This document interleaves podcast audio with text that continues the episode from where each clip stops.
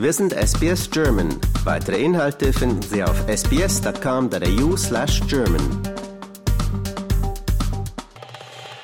Wenn Sheridan Beaumont am Steuer ihres Bootes steht und durch ihre Austernzucht steuert, wirkt sie wie eine siegreiche Kriegerin. Tatsächlich musste die Australierin in den vergangenen Jahren einige Schlachten fechten. Buschfeuer, Überschwemmungen und Viruserkrankungen verwüsteten ihre Austernzucht und die ihrer Nachbarn. Es war traumatisch, beschrieb Beaumont die vergangenen Desasterjahre. Bei einem Hochwasser hätten sie auf einen Schlag 800.000 Austern verloren. Ein anderes Mal verwandelte eine Viruserkrankung den gesamten Fluss über Nacht in einen stinkenden Austernfriedhof. Und während der tragischen Buschfeuer 2019-20 verstopfte die Asche die Kiemen der Austern. Nach gleich mehreren verlustreichen Jahren hatten einige Züchter bereits das Handtuch geschmissen, doch Beaumont wollte nicht aufgeben. Die Medizinstudentin, die kurz vor dem Abschluss steht und neben Studium und Austernfarm auch noch Mutter von vier kleinen Kindern ist, baute ihr Angebot dagegen aus. Im Hawkesbury River in Muni Muni, 45 Minuten Fahrt nördlich von Sydney gelegen, bietet sie inzwischen mehrstündige Austerntouren an, darunter eine Bootsfahrt zur Austernfarm mit anschließendem Austernlunch im Wasser bei dem sich die Gäste in wasserdichten Overalls mit angebauten Gummistiefeln selbst wie Austernfarmer fühlen und dabei Austern knacken und verspeisen dürfen. Die Idee habe so gut eingeschlagen, dass sie an manchen Wochenenden inzwischen bis zu 400 Gäste hätte, berichtete Beaumont. Inzwischen finanziert das Tourismusangebot die Farm mit und wurde so zur lebensrettenden zweiten Einnahmequelle, die die Volatilität der Austernzucht ausgleicht. Jeder Austernzüchter braucht noch einen zweiten Job, so die Australierin. Die Verbindung mit dem Tourismus sei nun aber ideal. Auch andere Austernzüchter sind deswegen in ihre Fußstapfen getreten. Drei von insgesamt sechs Züchtern im Hawkesbury River haben inzwischen Angebote für Touristen im Programm.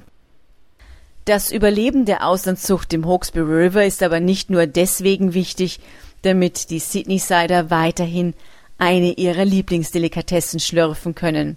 Austern sind als Wasserfilter auch essentiell für die Gesundheit des Flusses und der nahen Küstengewässer.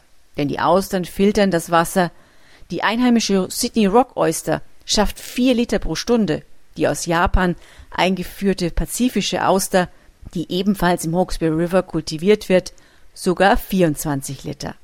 Multipliziert man das mit den Millionen von Austern, die in dem Flusssystem leben, so werden sie zu den Nieren des Flusses, wie Beaumont erklärte. Während sie das Wasser filtern, nehmen die Schalentiere nicht nur eigene Nährstoffe auf, sie saugen gleichzeitig auch Partikel an. Diese werden im Anschluss zum Meeresboden befördert. Auf diese Weise wird die Wasserqualität wie auch die Klarheit des Wassers verbessert. Klareres Wasser lässt mehr Sonnenlicht hindurch. Gleichzeitig entsteht in Regionen, in denen Austern leben, durch die Ablagerung von Austernkot ein nährstoffreicher Meeresboden. Diese Kombination ermögliche das Gedeihen von Seegras, wie eine Gruppe von Forschenden im akademischen Magazin The Conversation einst erklärte. Und das wiederum fördere Muschelarten Würmer und Krabben und bilde letztendlich die Grundlage für das gesamte Nahrungsnetz an der Küste.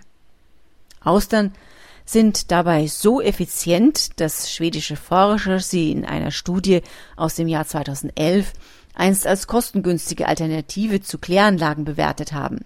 Wie wichtig Austern sind, zeigte sich einst in der Chesapeake Bay, der größten Flussmündung an der Ostküste Nordamerikas, wo der Verlust der Austernriffe ein Ökosystem mit zuvor klarem fischreichen Wasser in eine trübe, algenübersäte Brühe verwandelte. Außerdem bieten Austern jungen Fischen und kleinen wirbellosen Meerestieren einen sicheren Zufluchtsort. Selbst im Kampf gegen die Klimaerwärmung können die kleinen Meerestiere helfen, denn sie absorbieren Kohlenstoff. Austern tun aber auch dem Menschen gut. So sind sie eine besonders ergiebige Quelle für Zink, ein Spurenelement, das für den gesamten Stoffwechsel von großer Bedeutung ist, das Immunsystem stärkt und am Zellwachstum beteiligt ist. Ein Mangel an Zink kann sich nachteilig auf unser Fortpflanzungssystem auswirken. Denn das Mineral hilft beispielsweise dabei, den Testosteronspiegel zu steigern. Von letzterem Fakt rührt vielleicht auch der Mythos her, dass Austern ein Aphrodisiakum seien. In Australien sind Austern inzwischen so beliebt, dass die Züchter den Bedarf kaum decken können. Nur ein sehr geringer Prozentsatz wird deswegen ins Ausland exportiert. Die Australier würden Austern lieben, berichtete Beaumont. Damit haben sie übrigens viel mit den alten Römern gemein.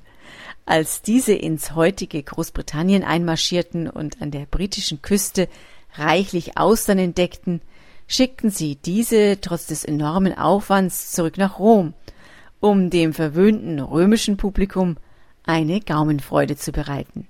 Die Römer entwickelten eine so große Vorliebe für die Schalentiere, dass sie auch die ersten waren, die Methoden für ihre Zucht entwickelten und die ersten Austernfarmen ins Leben riefen.